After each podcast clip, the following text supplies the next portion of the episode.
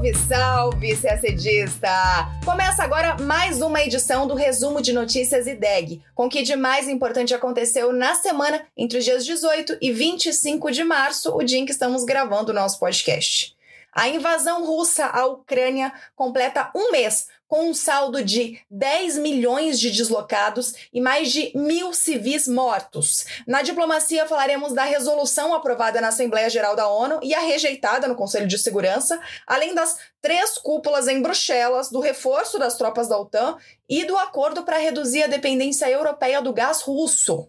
Na Ásia, destaque para o lançamento feito pela Coreia do Norte de um míssil balístico intercontinental, o primeiro desde 2017. Pela primeira vez, os Estados Unidos classificaram como genocídio a repressão do governo de Myanmar contra a minoria Rohingya. No Oriente Médio, um ataque considerado terrorista pelas autoridades de Israel matou quatro pessoas no sul do país. Aqui nas Américas, o governo de Daniel Ortega, na Nicarágua, foi surpreendido com uma denúncia feita pelo seu próprio embaixador junto à OEA. A gente aproveita a notícia para te contar a quantas anda o processo de retirada do país da organização.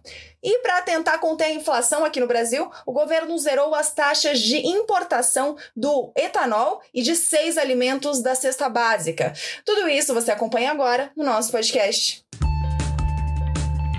Começamos falando da guerra na Ucrânia. Na ONU são dois destaques: uma resolução aprovada pela Assembleia Geral e um projeto de resolução que foi rejeitado no Conselho de Segurança. A da Assembleia Geral foi aprovada na quinta, dia 24, o dia em que a guerra na Ucrânia completou um mês. Essa foi a segunda resolução condenando a guerra e pedindo o fim das hostilidades. O documento teve 140 votos a favor, incluindo o Brasil, cinco votos contra e 38 abstenções, entre eles o da China. Os países que votaram contra, além da Rússia, foram Belarus, Síria, Coreia do Norte e Eritreia. Em relação à primeira resolução do dia 2 de março, cerca de 10 países mudaram de posição. Iraque, Senegal e Sudão do Sul, que se abstiveram na outra votação, agora votaram a favor.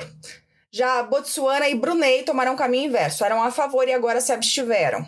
Os votos contra foram os mesmos. A resolução desta quinta pede a proteção de civis e o fim do cerco às cidades ucranianas, especialmente Mariupol. O texto, proposto pela Ucrânia e promovido por México e França, fala em consequências humanitárias da agressão russa e pede o cessar imediato das hostilidades e a retirada imediata, completa e incondicional das forças armadas russas de território ucraniano. Mas, como vocês sabem, resoluções da Assembleia Geral não são vinculantes. Não existem meios de se cobrar na prática o cumprimento dos pedidos aprovados no texto. Já no âmbito do órgão que emite, sim, vin decisões vinculantes na ONU, o Conselho de Segurança, houve mais uma tentativa de aprovar uma resolução sobre a guerra, mas dessa vez, a iniciativa do projeto veio dos russos. Na quarta, dia 23, a Rússia apresentou ao Conselho um projeto de resolução que exigia proteção para os civis e pedia acesso total de ajuda humanitária na Ucrânia, além da passagem segura para outros países de ucranianos e de nacionais de países terceiros. O projeto só recebeu voto favorável da Rússia e da China. Os outros 13 membros, incluindo o Brasil, rejeitaram a proposta, denunciando o documento como uma tentativa de Moscou de justificar suas agressões contra o país vizinho. O representante do Brasil afirmou que, embora o texto da Rússia proponha ações para o alívio humanitário, não se aprofunda em soluções para o conflito. O país seguiu se colocando à disposição para apoiar soluções pacíficas. Ainda falando da mobilização diplomática em torno da guerra, para além das votações na ONU, outro destaque foram as três cúpulas que ocorreram em Bruxelas. A cúpula da OTAN, a do G7 e da União Europeia, Todas elas na quinta-feira, dia 24. Foi a primeira vez que esses encontros em nível de chefias de Estado aconteceram no mesmo dia. E foi também a primeira viagem do presidente norte-americano Joe Biden ao exterior desde o início da guerra. O presidente ucraniano Volodymyr Zelensky participou por videochamada das cúpulas do G7 e da União Europeia e enviou um comunicado à OTAN. Zelensky pediu à OTAN mais ajuda militar e falou de um risco real de que a Rússia comece a autorizar o uso de armas químicas nas batalhas. A OTAN divulgou um comunicado depois da reunião, afirmando que qualquer uso pela Rússia de uma arma química ou biológica seria inaceitável e resultaria em graves consequências. A OTAN também concordou em estabelecer quatro novas unidades de combate na Bulgária, na Romênia, na Hungria e na Eslováquia. Os quatro são membros da OTAN, claro. E outra ação que saiu de Bruxelas foi um pacto entre Estados Unidos e União Europeia para diminuir a dependência europeia do gás russo. O acordo foi anunciado nesta sexta, dia 25. Os Estados Unidos irão fornecer 15 bilhões de metros cúbicos a mais de gás natural liquefeito para a Europa. A Alemanha, inclusive, afirmou que poderá dispensar o produto importado da Rússia já no fim do ano. Dias antes, os Estados Unidos também disseram que pretendem acolher até 100 mil refugiados ucranianos e que irão oferecer um bilhão de dólares em ajuda humanitária. Os números são alarmantes. Em um mês de guerra, mais de mil civis foram mortos na Ucrânia, segundo a ONU, mas esse número pode ser muito maior. Quanto aos que fugiram da guerra, já passa de 10 milhões o número de deslocados. Cerca de 3,3 milhões conseguiram fugir do país, são refugiados. E o resto, mais de 7 milhões, são deslocados internos, eles fugiram para outras partes da Ucrânia. O país que tem mais recebido ucranianos refugiados é a vizinha Polônia. Já são cerca de um milhão e meio de refugiados acolhidos. Aliás, está marcada para esta sexta, também dia 25, uma visita do presidente Joe Biden a uma das cidades polonesas que ficam perto da fronteira com a Ucrânia. Falamos agora da Coreia do Norte. O país realizou nesta quinta, dia 24, um teste com um míssil intercontinental com capacidade nuclear. É a primeira vez em cinco anos que a Coreia do Norte lança um míssil de longo alcance como esse, mas não é nem de longe o primeiro míssil no ano. O lançamento desta quinta seria o 11 teste de míssil já conduzido pela Coreia do Norte só agora em 2022, que é uma frequência sem precedentes. O presidente sul-coreano Moon Jae-in condenou o teste, disse que ele representa uma séria ameaça à Península Coreana e à comunidade internacional. Mas, para além disso, ele lembrou que o lançamento desta quinta, que é um míssil de longo alcance, marca a quebra de uma promessa feita pelo próprio líder norte-coreano Kim Jong-un de que suspenderia lançamentos de mísseis balísticos intercontinentais não é só uma quebra de promessa, mas uma grande violação a resoluções do Conselho de Segurança da ONU. O Conselho já proibiu que a Coreia realize testes de armas balísticas e nucleares e impôs sanções aos, ao país após testes anteriores. A Coreia do Norte tinha oficialmente pausado testes de longo alcance quando Kim Jong-un embarcou em negociações de alto nível sobre uma possível desnuclearização da Coreia do Norte com o então presidente dos Estados Unidos, Donald Trump. Mas essas conversas fracassaram em 2019 e estão travadas desde então. Em resposta ao lançamento de quinta, os Estados Unidos anunciaram novas sanções contra membros do regime norte-coreano. Os indivíduos e organizações identificados são acusados de transferir itens sensíveis para o programa de mísseis da Coreia do Norte.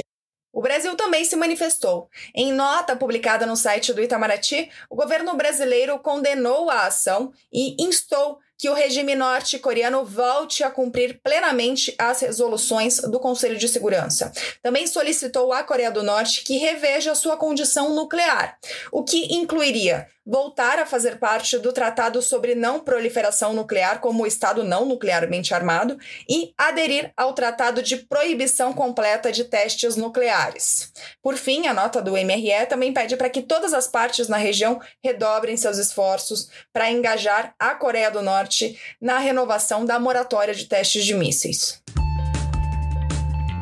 O assunto agora é Myanmar, os Estados Unidos classificaram formalmente como genocídio a repressão dos militares de Myanmar contra os muçulmanos Rohingya.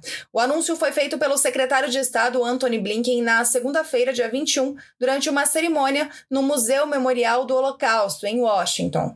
A repressão aconteceu em 2017, em Myanmar, quando uma operação militar birmanesa forçou o deslocamento de pelo menos 730 mil pessoas da minoria étnica Rohingya, que fugiram para Bangladesh e denunciaram, inclusive, assassinatos e estupros em massa, supostamente cometidos pelos militares birmaneses. Blinken afirmou que o ataque aos Rohingyas foi generalizado e sistemático e que havia clara intenção de destruir a minoria étnica. No discurso, ele também relacionou as ações militares birmanesas a outros dois casos de genocídio: o Holocausto nazista e o massacre do povo Tutsi em Ruanda.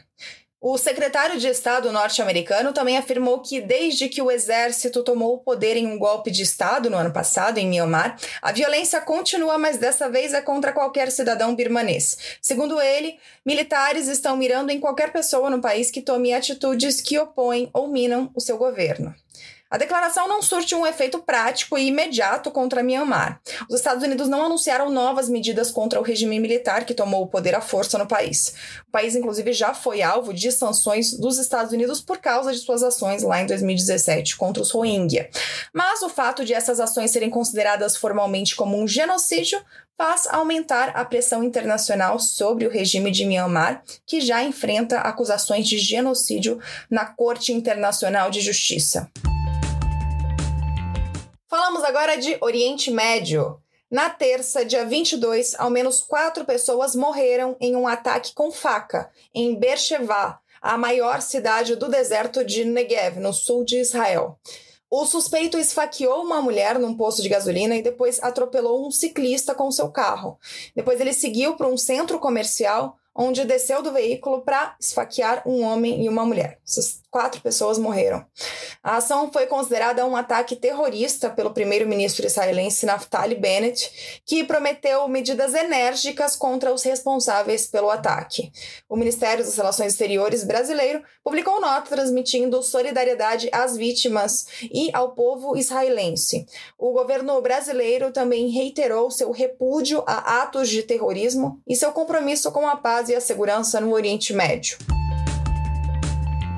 E agora chegamos às Américas. Na quarta, dia 23, o embaixador da Nicarágua na OEA condenou o seu próprio governo e o presidente do seu país. Ele afirmou que na Nicarágua existe repressão à oposição política, abusos de direitos humanos e não há liberdade de expressão.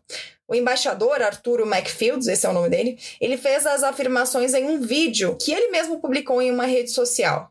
Ele disse que falava em nome de prisioneiros políticos e de mais de 300 pessoas que morreram no país desde o começo dos protestos contra Ortega em 2018.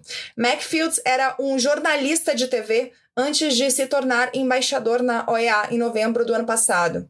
Ele afirmou que abandonou o posto agora. Já o governo da Nicarágua respondeu dizendo que os oponentes de Ortega tentam tirá-lo do poder com o apoio de forças estrangeiras e que as declarações de Macfields não são válidas. Agora, se você vem acompanhando com a gente as notícias relevantes para o CACD, você pode estar se perguntando: mas, gente, a Nicarágua já não saiu da OEA? Bom, o que aconteceu foi que em novembro do ano passado, o país formalizou o seu pedido de saída da OEA, o que significa dar o primeiro passo nesse processo, que é denunciar a carta da OEA. Mas, segundo o artigo 143 da carta, a saída de um membro só é formalizada, quando é o próprio membro que pede, né? Só é formalizada depois de dois anos da solicitação. Então, a não ser que o governo da Nicarágua mude de ideia antes, o país só sairá formalmente da OEA em novembro de 2023. Enquanto isso, o país continua cumprindo suas obrigações junto à organização. Agora, enfim, falamos de Brasil. O governo federal reduziu a zero a taxa de importação de seis alimentos da cesta básica e do etanol. O objetivo é diminuir os impactos da inflação. A medida do Ministério da Economia já está valendo desde quarta-feira, dia 23, quando a decisão foi publicada no Diário Oficial, e ela vale até o fim do ano. Na lista de alimentos estão café torrado, margarina, queijo, macarrão, açúcar e óleo de soja. Segundo o Ministério da Economia, esses produtos tiveram alta nos preços acima da média da inflação no país.